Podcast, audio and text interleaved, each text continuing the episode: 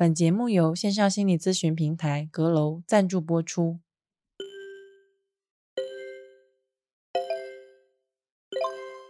大家好呀，欢迎收听小心地滑，这里是我不跑调。这一两周呢，其实我遇到一件非常困扰我的事情，那就是我越来越觉得向别人求助好难啊。这里的别人呢，其实不是陌生人，也不是职场的同事，因为大家都知道嘛，我已经没有职场同事喽。不过，即使是在以前，我还是很愿意麻烦同事的，因为一个人死磕工作上的难题，并不会给我带来任何的好处。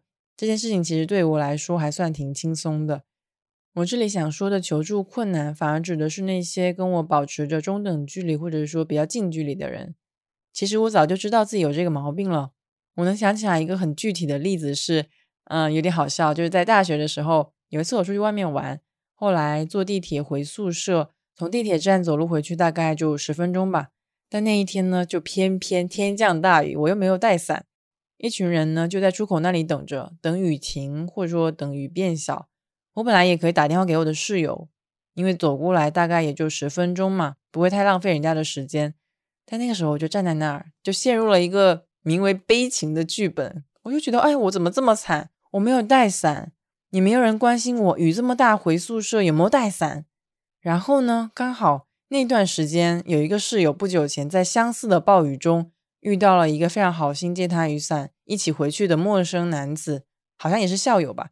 后来他们居然在一起了，此处有三个感叹号，我就非常的郁闷，或者说更郁闷了。那个时候心里的 OS 就是：天呐，我应该是世界上最悲惨的人吧。于是呢，为了完美的诠释和贯彻这种悲惨。我就淋着大雨一个人走回宿舍了。短短的十分钟，我感觉就像过完了我的一生。莫名其妙的是，那个时候心里有一种很悲壮的感觉。但现在想起来，真的是会觉得自己大概是脑子坏了，才会那么陷入在一个独角戏里面。不过呢，这也是一个很极端的例子了。我只是想说，从以前开始，我就不是一个很擅长求助的人。最近呢，刚好又不上班，宅在家里。和人的接触变得特别少，越发有一种病入膏肓的感觉。之所以想要把这个话题做成一期节目，是因为我一直相信创作是一个非常好的向世界提出问题的方式。如果运气好的话，我还可以获得一些灵感。所以这次我就想和你探讨一下，为什么我会这个样子？嗯，这个过程中我的心情有怎样的起伏？向人求助到底难在哪里？以及如何让这件事情变得更容易一些？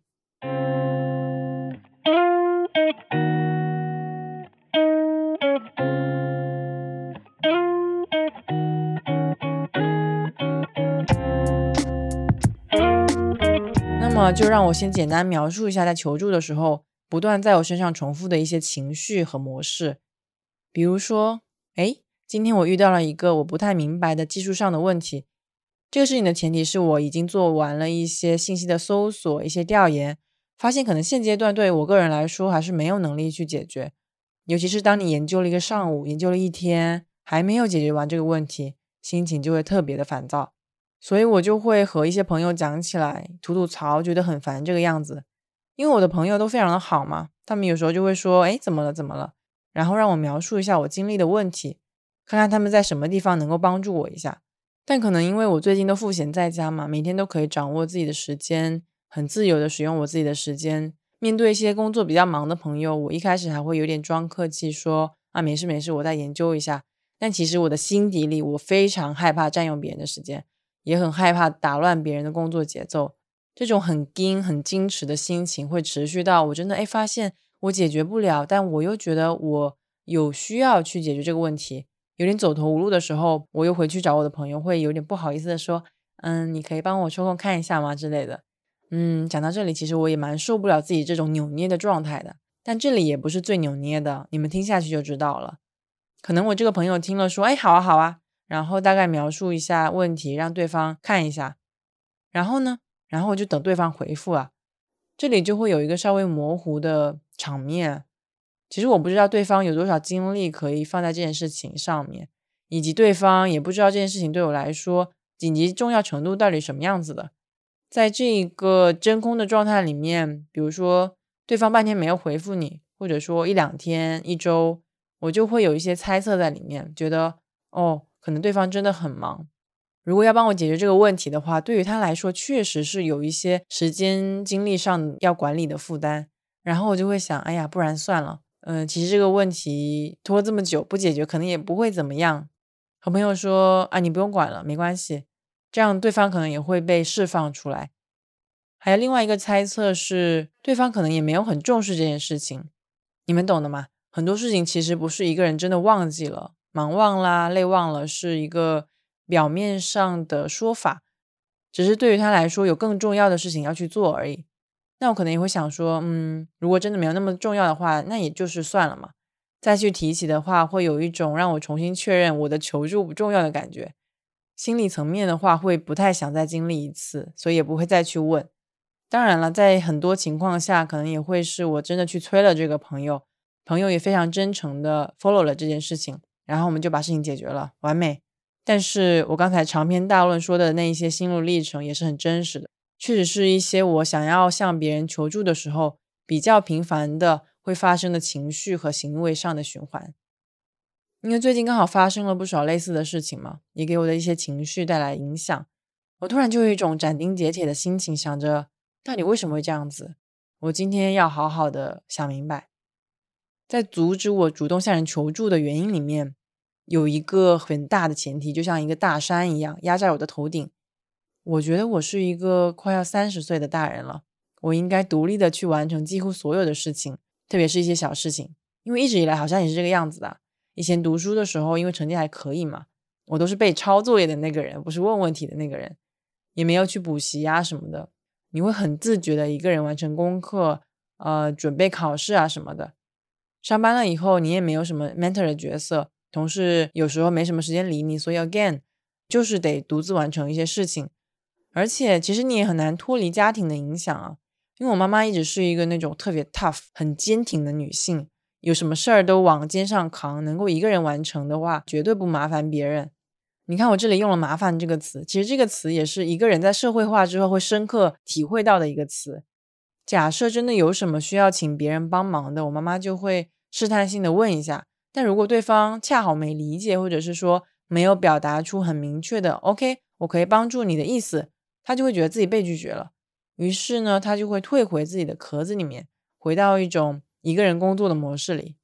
但这里并不是在贬低独立的重要性啊，而是想要强调一件事情，就是求助它其实是一种能力。其实从小时候开始，老师就会教我们要乐于助人嘛，因为帮助别人是一种能力。但是请求帮助，甚至接受帮助同样是一种需要习得的能力，因为向别人请求援助，就意味着你得承认某些事情上自己是缺乏能力、是无知的、是我不行的。谁想要被说我不行呢？毕竟这个是一个嗯，承认自己有点脆弱的表现。特别是有一些人，老实说，可能我身上也有有一点那个冒名顶替综合症，英文里面叫 imposter syndrome。意思是觉得自己取得的一些成就啊，好的结果都不是自己理所应当可以获得的，没有办法很理直气壮的承认，OK，我值得。所以在需要向别人求助的时候，就会加深这一层的自我误解，觉得，哎，看吧，我连这个都不会，我果然不配站在这个位置上，别人一定会知道我是一个冒牌货，所以要么干脆我还是不要求助好了。这里面就杂糅着一种自我价值感的缺失和恐弱的心理。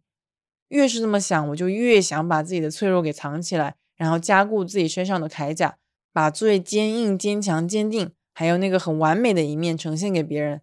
所以当然就很难开口主动求助啦。当然啦，有时候还是可以脱离这一层屏障，鼓起勇气要请教别人一些事情，帮一点小忙什么的。只是就像刚才提到的，一方面我就会特别担心浪费别人的时间，或者是觉得，哎呀。别人答应我不会是因为不好意思拒绝我吧？表面上看，我当然是在为别人考虑，重视别人的时间也是非常好的一个表现。毕竟没有人希望自己的时间被平白无故的浪费，对吧？只是我不知道你们会不会这样子啊？一方面你很希望自己的请求被接受，另一方面又不得不考虑别人的心情，我的课题和别人的课题就会杂糅在一起，所以其实就很难下决定，然后又开始纠结。这是一种过度共情，或者说比较敏感的表现，就会导致说把真正要解决的那件事情放在了后面。另一方面呢，害怕请求援助是因为担心被拒绝。以前我把消息发出去之后，也会特别特别的害怕。比如说，呃，我以前在做播客主播采访的时候，嗯，这个主播应该不会来听我的播客吧？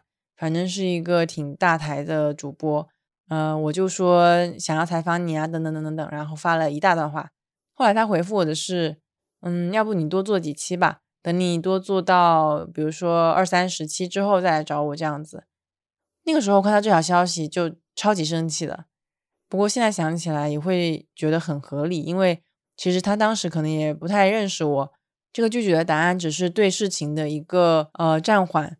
而不是对我这个人的否定，但可能在当下，我就给自己编了一个故事，觉得，嗯，这个人是不是瞧不起我？这个人是不是看不起我之类的，会有这样的应激反应。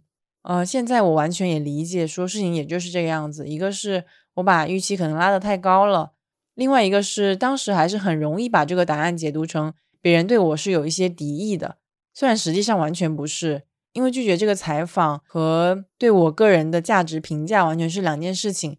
只是因为当时自尊也比较低嘛，所以很难不这么想。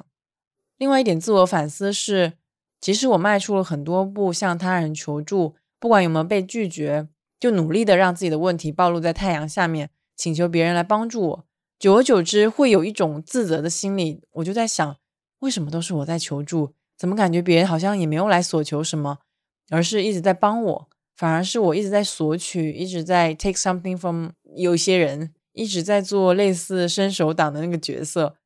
之前在听问题不大的一期节目，主播牧羊就说自己有点像那个老母鸡人格，意思是特别喜欢操心，操心这个，操心那个，也操心自己可能在求助的时候不知不觉的就变成在剥削别人。这一点我非常有共鸣，因为我特别担心，特别是在那种好朋友的关系里面会出现一些不平衡的情况，所以就会想，那我要不要平衡一下？其实这种平衡的心理是合理，但有时候并不必要的。可能有时候就是一个人多付出一点，另外一个人付出稍微少一点，对吧？这种想要平衡的心理，或者说有一种对于清晰的边界感的追求，有时候就会逆向的导致了一个极端的结果，可能就是那我不干了，我也不要跟别人说，呃，我想请他们做什么事情，这样做会直接压抑我自己需要被援助的请求和心情。而且也会忽略掉，可能一直以来自己也有在帮助别人，或者说很难承认和看见自己对别人造成的一些比较积极的影响，因为我可能把成为一个付出者所要到达的门槛设置的太高了。唉，承认这些事情还是挺羞耻的，但我确实会有这样的心理存在。嗯，其实我对于求助这个行为的困惑也来自于我最近状态的变化。听过前面两期的朋友应该也知道，我最近离职了嘛，也经常待在家里做一些自己的事情。总体上来说，和个人的联系变少了。有时候一天感觉就说不到一句话。比如有一天，我和我的朋友 A 在微信上面聊天，他会说一些工作上的事情嘛。结果聊着聊着，我就想到，啊，我的生活里好像缺少了很重要的职场的部分，然后就哭起来了。我又不知道怎么跟朋友讲。那个时候我就觉得很直观的，我不太对劲，所以我就通过了视频和阁楼的心理咨询师聊到了这件事情。我跟咨询师说。其实我一直认为自己是一个很擅长独处的人，但那个是在以前，因为我还要工作和规律的生活，每个部分的界限也比较分明。但最近在家做无业游民嘛，会发现自己有陪伴上面的缺失。表面上我和我的朋友 A 在聊天的时候嘻嘻哈哈的，但实际上我觉得可能聊天和过去还是有点不一样，心里有一点不平衡的感觉。这种不平衡的感觉让我觉得，嗯，不是特别的舒适。咨询师呢，就看到我稍微对这件事情有点避而不谈，就问我那种不舒适的感觉到底是什么。我沉默了一会儿，说：“即使看上去我是在比较快乐的、愉快的聊天，但心里我会觉得自己是被抛下的那个人。有时候朋友关心我，我会有点打哈哈回避掉，生怕向别人承认说，嗯，我是孤独的，我是迷茫的。然后咨询师说到这里的时候，我就忍不住爆哭。”那种孤独的感觉就好像重新向我袭来了一样，像海浪一样一阵一阵的。我觉得咨询师特别好的地方在于，他肯定了我生活里发生的这么多的变化，辞职搬家还要重新面对自我。他说我已经很勇敢的向前迈了很多步，而不是像我所说的停留在原地。他也有提到说，因为羞耻感不敢承认自己孤独非常正常，但是也要注意到。这样可能也会陷入一种孤独的循环里面，就是我会一直错误的回避朋友的关心，然后又陷入一种自我厌恶当中，这样子就会不断的加深我是孤独的人的那种误解。听到他这么说，其实我觉得心里舒服多了。原来我一直在刻意回避心里的一些情绪，嗯，包括这些情绪，它会引发一些我对现实的不正确的理解。如果没有咨询师的耐心引导，我觉得，我觉得我还是会习惯性的去逃避一些心理特别脆弱的部分。在这几次的对话里面，咨询师最重要的作用其实不是给我方法论，不是告诉我应该如何摆脱孤独的状态，因为其实这个是不可能的嘛。他做的是一件很简单也最难的事情。是和孤独的我坐在一起，并肩去仔细感受那个孤独的我在哪儿，在想什么，以及为什么这么想，等等等等一些我平时一个人很难有的视角和方向。说这件事情很简单，是因为有朋友也尝试这么做过，只是我会下意识的去回避他们的帮助，是我拒绝了可能开解的机会。他们也因为担心我难过，没有再询问。而这件事情为什么困难呢？是因为咨询师有明确的意愿和能力来帮助我。而且他并不会因为我的回避而放弃这个其实可以让我成长的机会。下面是广告时间。如果你也和我一样正在经历一些不太舒服的情绪，或者在经历一个难受的阶段，有一些郁闷、焦虑和不安的感觉需要被疏解，可以尝试到 Glow 阁楼 APP 寻求支持。阁楼独有的五十分钟视频加一周留言的模式，整体性价比很高。平台呢，其实已经对心理咨询师进行了一轮严格的筛选。上面的咨询师呢，都是有国家颁发的二三级证书，或者本身就是心理学科班出身的背景。来访者呢，可以通过心理咨询师的自我介绍，在充分了解的情况下选择咨询师。当然啦，如果你在咨询的过程中有一些困惑或者不了解的地方、体验方面的问题等等，都可以咨询阁楼 APP 首页的咨询助理。这些助理呢，也有心理学相关的背景。如果你觉得整体的咨询体验不好的话，也可以免费更换咨询师。有需要的朋友可以下载阁楼 APP，用小新地华的邀请码叉叉 DH 叉叉 DH，这样的话就可以享受五十元的折扣。其他的听友福利、产品信息，欢迎大家到 Show Notes 或者评论区查看。广告时间到此结束。上一期节目里我说到，每个人都可以去书写自己的故事嘛，其实这就是一种 framing，用一种框架来讲述你的故事。不过我相信你可能也有这样的经历，就是。一件事情在经过了几年、几十年之后，你对那件事情的感受完全不一样了。比如说，我原来觉得我选日语专业是一个很糟糕的选择，但毕业多年后就会发现，哎，学会一门新的语言也挺好的，还掌握了一个看世界的不同视角。也就是说，随着个人的认知、体验和经验的不断深化，我们可以对一件事情进行重新的解读，拿一个新的框架去理解它，这就是一种 reframing。重新框架的过程，这也是为什么我今天会想要为求助困难这件事情重新构建一个新的思考方式。我想要把故事重新讲一遍，那就让我们一个一个来吧。首先，我想要重新定义一下求助。刚才有说到想要独立完成一件事情，所以会有一种求助上的羞耻感，觉得嗯不行，我得自己来。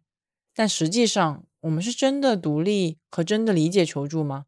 其实是坚持一个人做完事情，我们还是依赖了，比如说互联网、书籍，还有一些碎片信息。回到我们还是婴儿的时候，我们学习爬行、走路和说话这些事情，看起来我们也是独立完成的，对吧？但实际上呢，这个其实是我们一遍遍通过观察，在练习中完成的。其实我们知道的大部分事情都是从别人那里学来的，但我们很容易认为说，no no no no，这些都是我自己获得和完成的。我们举个例子好了，如果现在让你回答一百加一百有多少，你可能会说这很简单，是两百。是的，你在技术上是独立完成的，但这个其实也是老师以前教过你的方法，包括有一些书不是会被称为是自助书籍吗？Self-help book，那个其实也是来自远方的帮助，只是这件事情缺少了你和他人的交互，它是一个很单向的，你拿着问题找答案的过程。所以现在看来，和一本书求助和和一个人求助并没有太大的差别，只是毕竟要面对一个不确定会说什么话的人，这种不确定性多少还是会让人有一些紧张。在一个人的面前承认自己的无知、承认脆弱和承认自己不怎么行，是会让人很恐惧的。这也是为什么求助其实是一种需要被习得的能力。知道要求助，说明其实你特别珍惜自己的时间和精力，你也有能力找到一个愿意和可以帮助你的人，你们一起解决问题。其实这就说明你很聪明啊，因为你足够聪明，你知道自己什么时候需要帮助，并且知道如何有效的寻求帮助。而且我觉得还有很重要一点是，一个人其实不会因为自己的弱点被看见了，就马上变成一个不完美的人，因为这恰恰说明了这个人很谦虚。他很乐于承认自己有需要学习的地方，还不会死磕浪费时间，对吧？他把自己的心情弄得一团糟，也愿意相信别人的能力。所以，与其说求助是展现了一个人脆弱的形象，不如说求助其实是一个人非常强大的表现。接着，我们也可以谈一下对一个人时间的过度珍惜、过度的担心自己浪费别人的时间。其实这个说法提出来就很奇怪。因为虽然我在心理上特别想帮助别人去省时省力，这个是一件特别好的事情，但是在求助这件事情上，我能做的事情只有说，我保证我找到一个很有能力解决这件事情的人，我保证我很有礼貌的去请求对方，这些就是我能够控制的事情了。其他的，比如说对方怎么回应，或者说对方什么样的态度，我们完全控制不了。而且有很多研究表明。人们实际上比我们想象的更愿意去帮助别人。有许多人高估了寻求帮助会被拒绝的可能性。如果对方没有给你肯定的答复，那就能说明太多事情了。可能对方没有时间，可能对方确实没有资源来帮助你完成这件事情，或者说你以为你自己的需求很清晰了，但对于对方来说还是有点模糊，所以有一些误会在里面。但不管怎么样，这些都是对方的事情。我们能做的也就是去问问看，结果。无法控制。如果你确实选择了一个对的人，用对的方式提问，对方大概率是不会因为你这个人拒绝你，而是因为他们个人的原因，时间管理上的也好，嗯，精力分配上也好。所以被拒绝的结果的 no 和你个人价值判断上的 no 其实是两件事情。尽量不要把这件事情个人化，觉得哎，世界真的对我充满了敌意，这个世界很危险。我想大概率不是这样子的。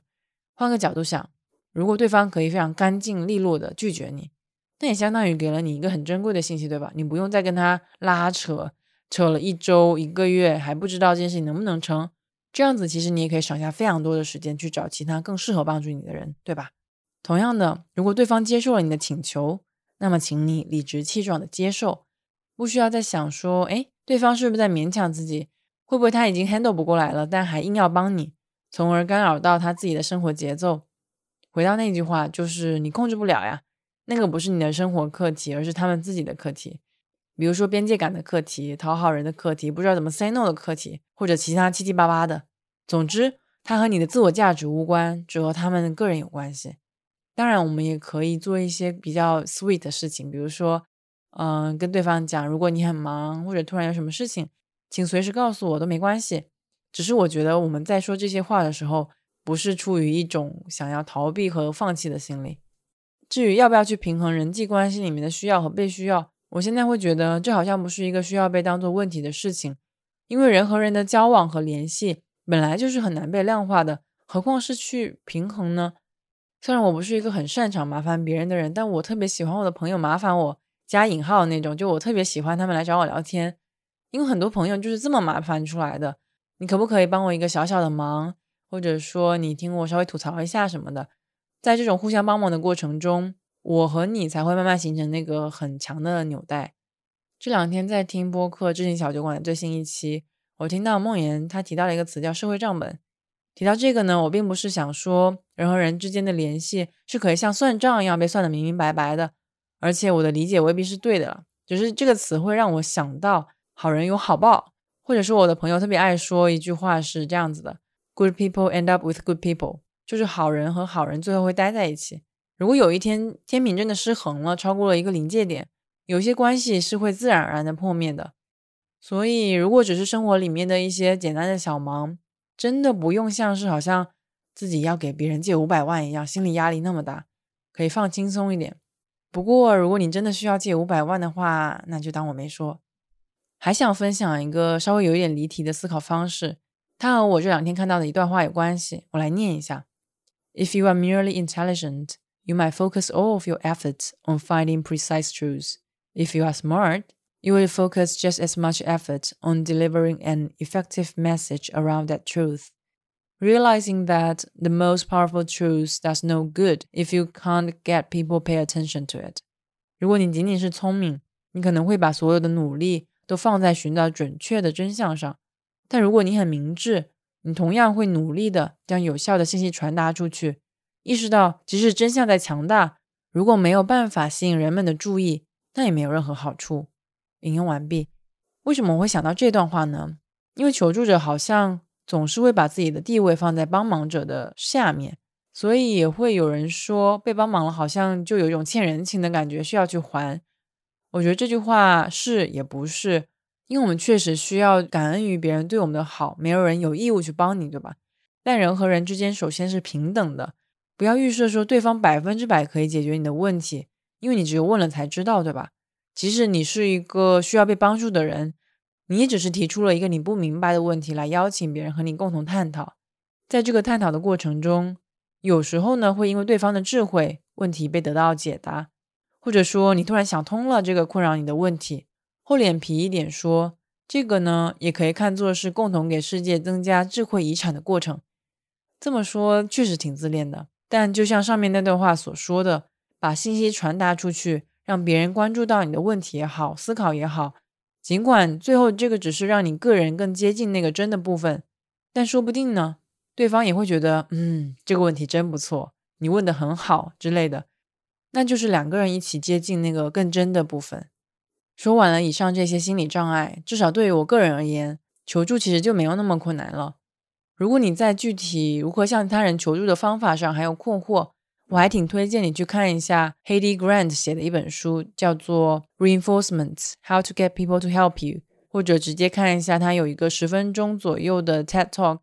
生动早咖啡呢也有一期节目介绍了他的研究成果，大家可以去 Show Notes 里面找一下。他给的一些意见都特别实用，比如说下面这几点：第一，如果你需要帮助的话，你就大声的说出来。不要假设别人了解你的处境，毕竟你可能只是在闷头的苦恼。你不说，你不做，你不发出任何的信号，别人是不会知道的。不问的话，那么这个问题的答案就一定会是 no。第二个，在求助的过程中，最重要的不是先发一句在吗或者嗨，重点是要给到对方充分的信息，比如说什么事情有什么样的背景，为什么需要这个人帮忙，你已经做过了哪些努力，需要对方做一些什么具体的事情。以及这件事情的轻重缓急等等等等，你分享的这些信息越丰富，别人呢就越能够清楚的判断这件事情到底能不能做。毕竟没有人想要成为一个糟糕的帮助者，对吧？不过我们也要意识到要做自己事情的第一责任人，不去过分的要求，也可以稍微给别人提供一个退路，告诉对方，哎，不用有压力，如果不方便的话没有关系。像这样展露一些真诚，其实就是给彼此的交流放一个缓冲带。最后，如果对方答应了，在被帮忙之后，记得要给别人反馈，不管是感谢还是说后续事情的跟进，这样子大家才可以知道自己的帮助确实是有价值的，是有用的。你也不会被别人觉得是纯粹的伸手党，对吧？这一步呢，才是我觉得助人为乐这四个字有意义的关键。好啦，说了这么多，其实我觉得我的很多心理障碍底层还是因为不够相信自己，不够相信别人。这也是我最近的一个思考，所以我之前写了这么一段话。以前很坚定的认为，真诚是我能够给你的最好的礼物。不过最近越发觉得，信任可能是同等好或者更好的礼物。相信你是善意的，相信你的主体性，相信你可以做到，相信你愿意求助，也相信你尽力了，更相信你值得被爱和看见。把这里的你换成我，也是一样的。如果你相信别人愿意帮助自己。相信自己值得被帮助，其他的部分其实就是非常个人的课题了。我还想到我很喜欢听的播客节目《Invest Like the Best》的主持人 Patrick 在每期节目和嘉宾对谈完以后，都会问一个问题：What is the kindest thing that anyone's ever done for you？别人为你做过的最好的一件事情是什么？我好像暂时想不到一件最好的事情，但确实有很多因为主动求助才会发生的特别好的事情。有时候是学到了很多看事情的新鲜的视角，有时候是别人真的给你介绍了一个很好的工作，有时候是在特别孤独的时候，有人愿意给你一些很真诚的慰藉，还有的是来自家人的关心和问候。那些都是一些你原来觉得完了，没办法了，好绝望啊的时候，别人向我伸出的援手以及给我的礼物，那些对于我来说就像是在黑夜里面你看到星星发出的点点微光一样，很珍贵，很美好。所以我也特别喜欢在被帮助之后说很多很多谢谢。如果可以的话，我也特别想听还在收听节目的你分享一下，你能想到一次很深刻的求助是什么样子的？别人为你做了什么事情？最后呢，让我们再感谢一下本期节目的赞助品牌阁楼。如果你有一些心理上的困扰，不知道找谁求助，就可以尝试下载一下阁楼 APP，在上面寻找合适的心理咨询师聊一聊。记得用小心地滑的优惠码叉叉 DHO。我真的相信，只有准备好了，相信自己值得被帮助的人，才会获得真正的帮助。所以很希望大家都愿意做那个勇敢求助的人。本期节目就差不多到这里喽，感谢你的收听，也希望大家在评论区啊，或者是发邮件给我分享一些你个人的感受。如果你有时间的话，麻烦你到苹果播客上给小新丽华点一个订阅，还有五星好评。或者说你觉得本期节目不错，也欢迎你在小宇宙 APP 上给节目打赏。我们下期再见，拜拜。Help, I